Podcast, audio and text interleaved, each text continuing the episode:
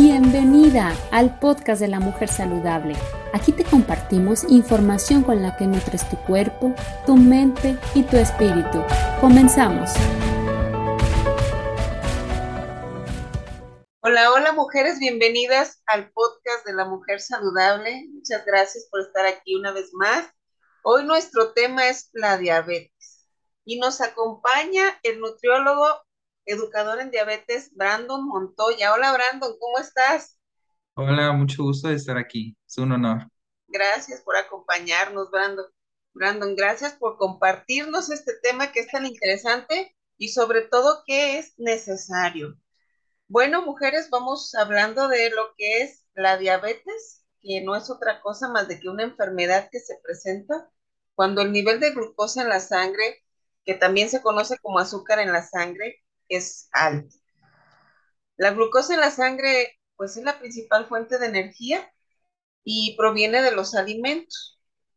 Eh, la insulina es la hormona que produce el páncreas y que ayuda a que la glucosa de los alimentos ingrese en las células para usarla como energía. Pero sucede que algunas veces el, el cuerpo no produce suficiente o no produce nada de insulina o no la usa adecuadamente y la glucosa se queda en la sangre y no llega a las células. ¿Y qué sucede? Sucede que con el tiempo, pues el exceso de glucosa en la sangre puede causar problemas serios de salud.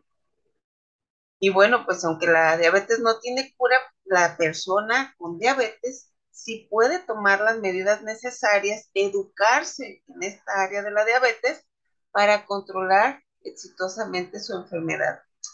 Brandon, tú que te que te dedicas a la educación en diabetes, cuéntanos por favor qué puede hacer la persona, a qué se refiere la educación en diabetes, cómo podemos ayudar y cómo puede la persona en sí ayudarse ella, ella misma. Cuéntanos. Y desafortunadamente, pues como conocemos la diabetes, pues ha sido una enfermedad que se comenzó a, a considerar una nueva condición de vida para las personas que actualmente viven con ella. Como se sabe, este, la diabetes es una enfermedad crónica no transmisible, pero son progresivas, sin embargo son tratables y controlables. Y actualmente pues existe este, un control en donde se cuenta con diversos recursos que le permiten al paciente alcanzar un óptimo control para prevenir complicaciones y mantener una buena calidad de vida. Y uno de esos recursos actualmente que existen es la educación en diabetes. En simples palabras, pues es un, es un proceso de enseñanza y aprendizaje que tiene como objetivo incorporar activamente al paciente y a sus familiares en un manejo cotidiano de la enfermedad.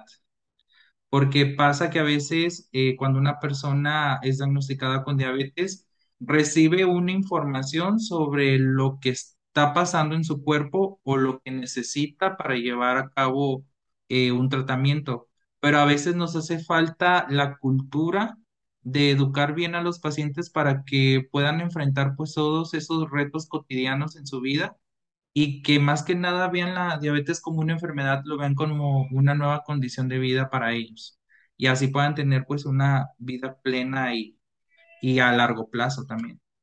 O sea que cuando alguien ya padece diabetes, es importantísimo que se eduque en la enfermedad realmente, ¿no? Para saber cómo una para conocerla, en qué consiste, sí, pero también para que sepa cómo llevar a cabo su cuidado, cómo ser un paciente activo, cómo ser un paciente saludable realmente.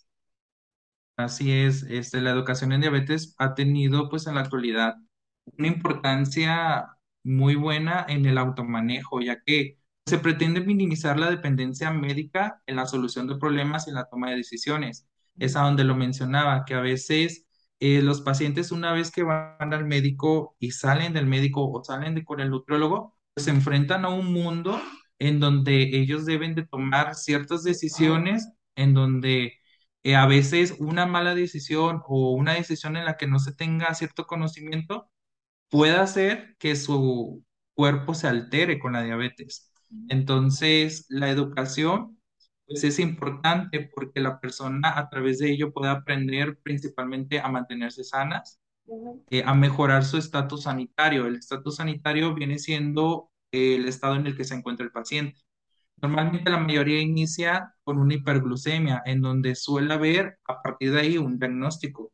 Pero el estatus sanitario va cambiando conforme van obteniendo ahora sí un tratamiento adecuado, una alimentación adecuada, eh, una activación física. Entonces ese estatus sanitario cambia a, a ser un paciente descontrolado a ser un paciente controlado, por decirlo así. Y sobre todo desarrollan pues ese sentido de autocontrol, porque eh, los retos cotidianos que suelen tener esos pacientes es, por ejemplo, eh, las reuniones familiares, este, cuando suelen salir a un restaurante o se reúnen con la familia o de repente tienen cierto evento, ese tipo de retos para ellos se les hace difícil en un principio y a veces yo, yo lo veo por experiencia que es una etapa de sus vidas que les pesa mucho o, les, o se les hace triste porque piensan que ya va a ser diferente todo. Pero a veces cuando desarrollan ese sentido de autocontrol, ellos pueden tomar las decisiones adecuadas sobre qué alimentos hay que consumir o si tengo nada más estas opciones de alimentos, cuáles porciones tomar de ahí y sobre todo pues el monitoreo. El hábito del monitoreo es muy importante en la diabetes y a veces muy pocas personas lo suelen tener. Entonces, a veces a través del monitoreo podemos tomar las decisiones si realmente me conviene comer un poquito más de carbohidrato o no comer mucho carbohidrato para alterar mi, mi glucosa en sangre. Entonces, ese, ese desarrollo de sentido de autocontrol se obtiene con la educación en diabetes. La preparación también para unos estudios de, de laboratorio o para una operación, también eso ayuda para tener buenos resultados del paciente. Controlar la ansiedad también es una de las cosas importantes en la educación en diabetes porque la parte emocional eh, tiene mucha importancia aquí. La mayoría de los pacientes eh, tienen una percepción diferente al momento de recibir un diagnóstico y la mayoría de ellos suelen tener un duelo y el duelo es muy individual. Hay quienes tienen un duelo de muy corto plazo y hay quienes duran años con un duelo. Entonces, la educación en diabetes a través de un equipo multidisciplinario en donde formamos equipo con psicólogos, con médicos, nutriólogos, enfermeras, trabajadoras sociales también. Eh, pues ese equipo pues nos ayuda a que el paciente pues siempre tenga un control tanto en su alimentación, en su mente y sobre todo en su salud en general. Entonces, es importante ese punto. Fíjate qué tan importante es que la persona, el paciente, investigue.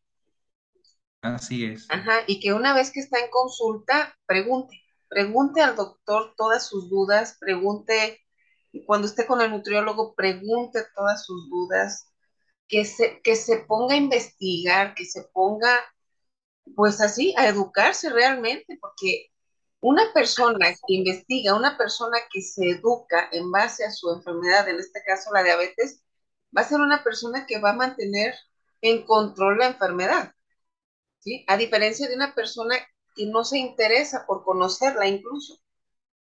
Sí, este, es importante que el paciente tenga la confianza con el profesional de salud de resolverle cualquier duda, eh, por el hecho de que a veces quizás por pena o, o porque creen que uno como profesional no le va a responder, no se atreven. Pero de hecho, una de las preguntas más frecuentes que yo he recibido es sobre la cuestión de las hipoglucemias y hiperglucemias. Yo creo que desde ahí debemos de iniciar con la educación en diabetes, saber identificar esas, esas consecuencias agudas de la diabetes. Y a veces, por muchos años que viven con diabetes, desconocen esa parte. Entonces, a veces me han preguntado y me ha tocado que me dicen, eh, nutriólogo, ¿qué es más, eh, qué es más importante? ¿Tener hipoglucemia o hiperglucemia? O sea, ¿qué es más difícil de tratar? Entonces, yo, a base de mi experiencia, yo siempre les he dicho que ambas cosas son importantes. Hay que saberlas identificar y hay que saberlas mantener en un control. Pero basado en mi experiencia ya poniéndolo en práctica con pacientes, este, me he dado cuenta que la hiperglucemia quizás es un poco este, más importante, teniéndolo como un reto, debido a que si el paciente se mantiene con niveles de glucosa elevados durante varios meses, varios años, sin darse cuenta, pues se va a generar cierta, cierto riesgo a tener complicaciones ya crónicas, en donde ya se involucran otro tipo de órganos de nuestro cuerpo y, y pues se desarrollan otras enfermedades. Entonces, eh, la hipoglucemia, a pesar de que también es importante tomar en cuenta e identificar los síntomas, eh, la hipoglucemia yo, yo lo siento como algo más fácil de tratar, porque ahí podemos tomar acciones más rápidas, como tomar un sobrecito de glucosa, tomar quizás este, un- una porción de juguito o tomar algún carbohidrato para que no se eleve la glucosa. Ah, Entonces, desde ahí el paciente se da cuenta que realmente identificar la hipoglucemia y la hiperglucemia es sumamente importante eh, en su vida cotidiana.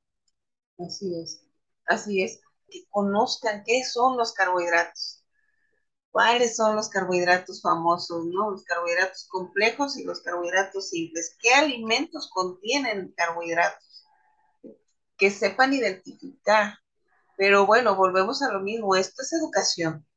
Es Así querer es. de veras conocer sobre cómo, cómo llevar en control la enfermedad y es tiempo.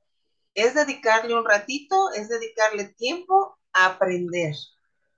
Eh, fíjate que yo soy partidaria de que al paciente lo acompañe alguien, ya sea un hijo, un, un familiar, siempre vaya acompañado, porque lo que no capta uno lo capta el otro, y ya en la plática ya sale, ah, mira, te dijo esto, ah, mira, te dijo esto, de veras, ay, no me acordaba, y eso es, es como un complemento, ¿no? Y aparte, porque siempre debe haber alguien que esté involucrado en la enfermedad de, de, en este paciente, ¿no? Con este paciente, donde tomamos en cuenta desde si cocina él o quién le cocina, ¿sí? Porque también tiene entonces que educarse el acompañante, el cuidador, sí, siempre todo esto, cuando se hace en familia es mejor.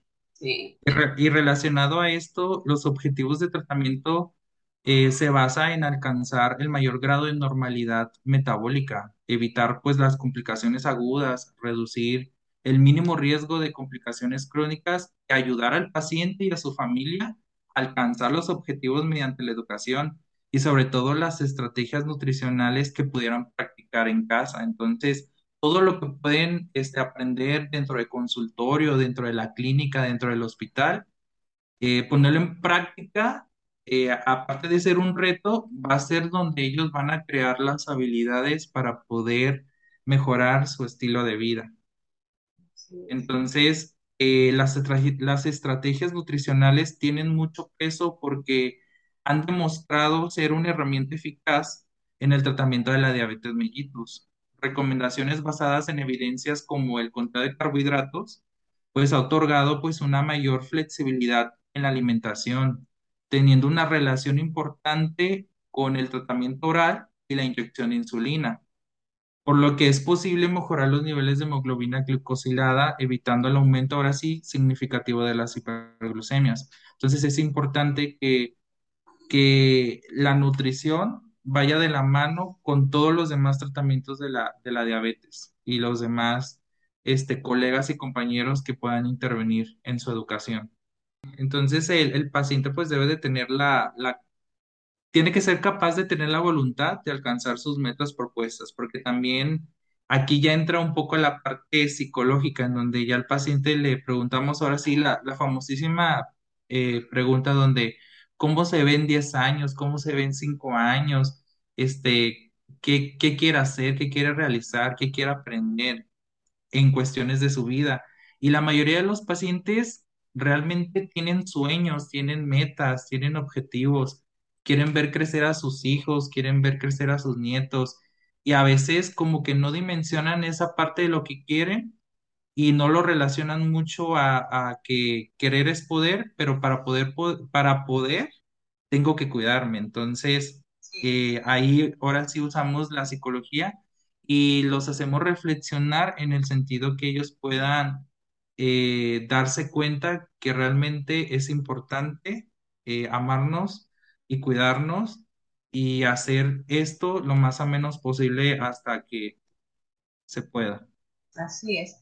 Eh, Brandon, cuando una persona, en este caso, un paciente diabético, está interesado ahora sí que en aprender a cuidarse, a controlar su enfermedad, puede acercarse definitivamente al nutriólogo en el área de la educación en diabetes, puesto que alguien que tiene esta educación conoce de todo a todo la enfermedad en cómo y cómo va cómo va realmente el paciente a sobrellevarla de la mejor manera.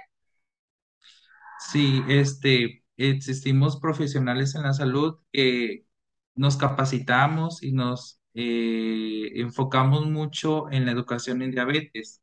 Entonces, eh, acudir con un profesional de salud con, con ese conocimiento, pues ayuda mucho a crear simplemente como una atención más personalizada para el paciente, en donde se puede hacer en equipo con otras especialidades y que al final el paciente realmente cumpla con el objetivo de haber aprendido, porque a veces con una sola consulta no basta. Es un programa que nosotros diseñamos para que el paciente lo aprenda quizás en una sesión, en otra sesión y en otra sesión. Entonces, las sesiones se pueden dividir en donde el paciente a lo mejor en una sesión va a aprender a monitorearse, va a aprender a identificar las complicaciones agudas. En otra sesión probablemente va a aprender un poco más sobre la alimentación, los grupos de alimentos, eh, las técnicas de inyección de insulina en caso de que esté, esté consumiendo, esté administrándose insulina.